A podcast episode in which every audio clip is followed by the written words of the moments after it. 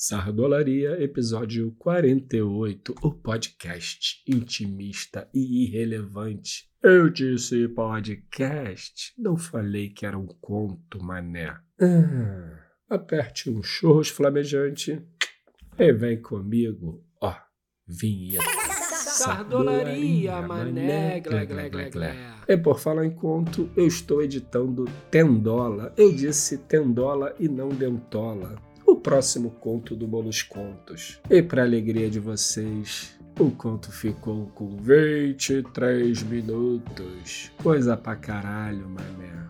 E a novidade é que Tendola conta com a participação especialíssima de Pedro Benevides, também conhecido como Bené para os íntimos. E aí Bené fez o papel do Dentola, mané. E isso é uma coisa muito interessante, porque eu larguei um trechinho dele fazendo dentola e chegou uma galera na DM para saber qual é dessa parada de estarem profanando a persona do dente, que deveria ser o próprio dentola, fazer o papel de dentola. No máximo eu. Ah, vamos lá. Primeiro, que Dentola não quer fazer o papel de Dentola, porque Dentola não quer ser famoso, mané. Nem um pouquinho. Molusco, o negócio é agir no modo stealth, mané. E depois, se teve alguém que profanou a persona do Dentola, esse alguém fui eu mesmo. E como o Dentola sempre diz, todas as histórias do Molusco têm três versões: a minha, a do Molusco e a verdadeira. E por fim, os contos são abertos para a gente experimentar. O lance de trazer o Bené para um conto é muito bom, porque o Bené consegue colocar o verniz dele no personagem. Isso é muito maneiro, ri pra caralho. Mas enfim, a ideia é que na próxima semana eu acabe de editar definitivamente o conto, porque agora vem a parte mais bizarra, mano. Pós-produção. Tirar fundo, colocar efeito, colocar fumacinha, colocar luz, colocar a porra toda.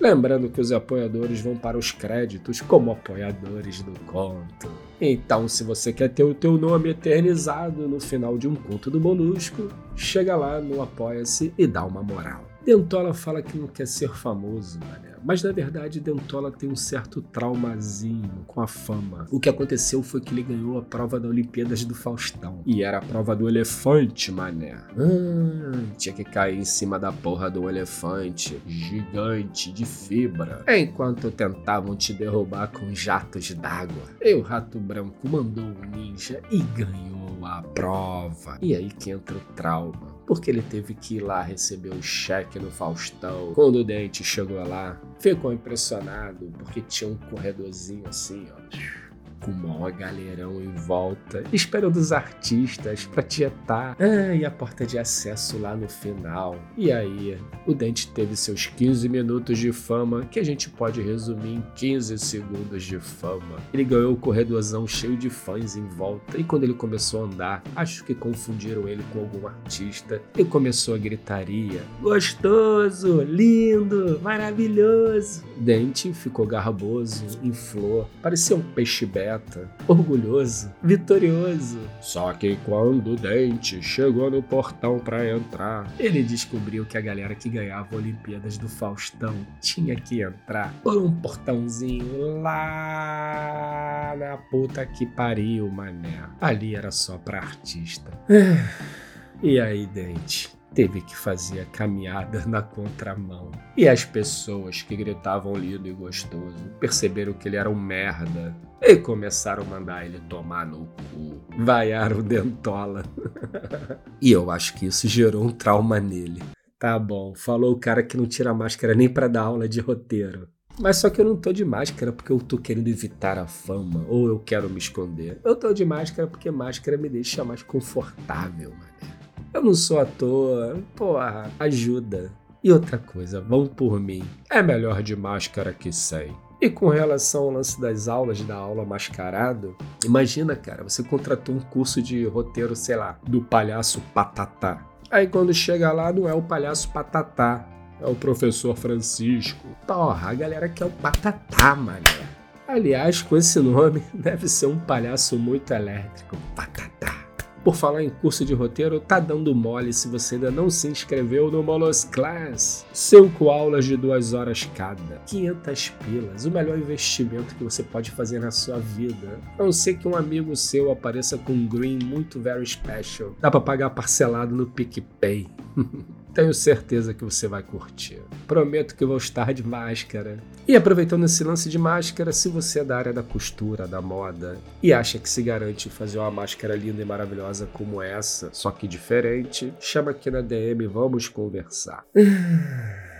E Molusquinha, fez três anos semana passada. Eu não sei o que aconteceu, parece zoeira, mas no dia que ela fez três anos, deve ter rolado uma atualização de firmware absurda. Porque a bichinha já acordou diferente. Vários upgrades na conversação. Vocabulário de Molusquinha já bateu o vocabulário do Chupeta. Não que isso seja uma vantagem, né? Porque até o papagaio da tia Noêmia tinha um vocabulário mais vasto que o chupeta. Mas a molusquinha tá incrível. O que mais me pega, mané, é a visãozinha de mundo dela. É muito zerado de maldade. É uma pureza que te faz filosofar a gente tá jogando os gaminhos, né? Só que eu tenho que fazer a curadoria dos jogos, para não ter o risco dela jogar um Left 4 Dead por engano. Mas aí beleza, eu só escolho os joguinhos fofinhos e tal, tipo Flower. Flower é um jogo muito bonitinho. É uma pétala de rosa flutuando no jardim e tal. Aí eu tento escolher os joguinhos meio assim, né? Sem muita missão, apertar um botão só. E aí eu instalei o Pac-Man. Clássico Pac-Man. Jogo muito de boa, não é? Não para uma pessoinha sem maldade. Porque eu tentava explicar que o Pac-Man tinha que comer todas as bolinhas, ao mesmo tempo que tinha que fugir dos fantasminhas. Só que Malosquinha perguntava por que, que os fantasminhas queriam pegar o Pac-Man. O que, que o Pac-Man fez? Aí eu falei que aquilo ali era para dar uma atenção pro jogo e tal. E se ela não escapasse dos fantasminhas, ou se ela não comesse os fantasminhas, eles podiam matar o Pac-Man. E ela perguntava: Papai, por que eu vou comer os fantasminhas? Eu não posso só comer as bolinhas, não? É muito fofinha. Pai, o que é matar? Hum, essa me pegou, mané. E aí, isso me fez pirar na filosofia das coisas. Porque pra Molusquinha, ela não quer saber de violência. Se der para ela algo que ela consiga mexer de um lado pro outro, para cima e para baixo, num labirinto gigante, sem nenhuma tensão, é perfeito. Ela não precisa ter que fugir de algo que tá atrás dela sem motivo, sacou? Ela só quer andar comendo bolinha, mané. É um Pac-Man sem fantasma, infinito. É um conceito de jogo riponga. Minha Little Janis Joplin. Dentola que falava isso. Ah, filha da puta corria no Call of Duty. Sem dar tiro em ninguém. O que, que o maluco fez pra eu atirar nele?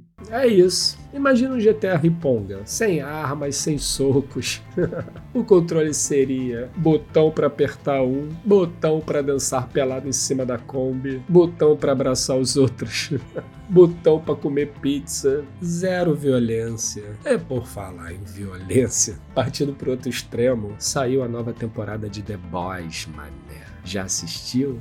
Não? Violento pra caralho. Eu fico impressionado no nível de sanguinolência e coisas nojentas, sem o menor pudor. Ah, e a história é sensacional. É a melhor abordagem de super-heróis depois de Watchmen. Tem na Amazon Prime e também tem no Stremio. Esse Sardolaria, na real, foi mais para atualizar vocês do status do conto. Porque quando eu fico imerso ali editando, é foda parar para fazer uma outra coisa, tipo o próprio só que eu não posso ir embora sem antes minha dica cultural. E a minha dica cultural é um texto maravilhoso da minha amiga Lívia Saraiva, que cruzou a Transiberiana Mané. 8 mil quilômetros goela dentro. Uma trip que começa lá no cu da Rússia e termina na China. É o texto mais divertido que você vai se deparar por aí. Pode acreditar, Mané. 8 mil quilômetros goela dentro. Vou deixar o linkzinho aqui embaixo. De graça. Boa leitura, mané. Então é isso. O próximo Sardolaria vai ser mais encorpado, eu prometo. Se eu tiver vivo dessa edição que tá punk. E não deixem de acompanhar o Barca Furada, que agora vai ser ao vivo. Ah, vai ter público. Tá sabendo disso, não? Ah. Tá dando mole de novo. Agora o Barca vai ser ao vivo duas vezes, mané. Ao vivo porque a gente tá transmitindo ao vivo e ao vivo porque vai ter público. Então se inscreva no Barca Furada para saber de mais detalhes. Beleza? Então é isso, até o próximo Sardolaria. Valeu!